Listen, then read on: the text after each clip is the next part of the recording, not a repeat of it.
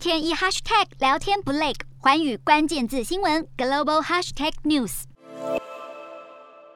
中国与越南的赤瓜礁海战满三十四周年，越南总理范明正向六十四名阵亡的越军致意，并提出将南沙群岛转型的想法，宣称南沙群岛是坚固的堡垒，保护着越南的海上主权，需要尽快完成转型，成为海洋社会经济与文化枢纽。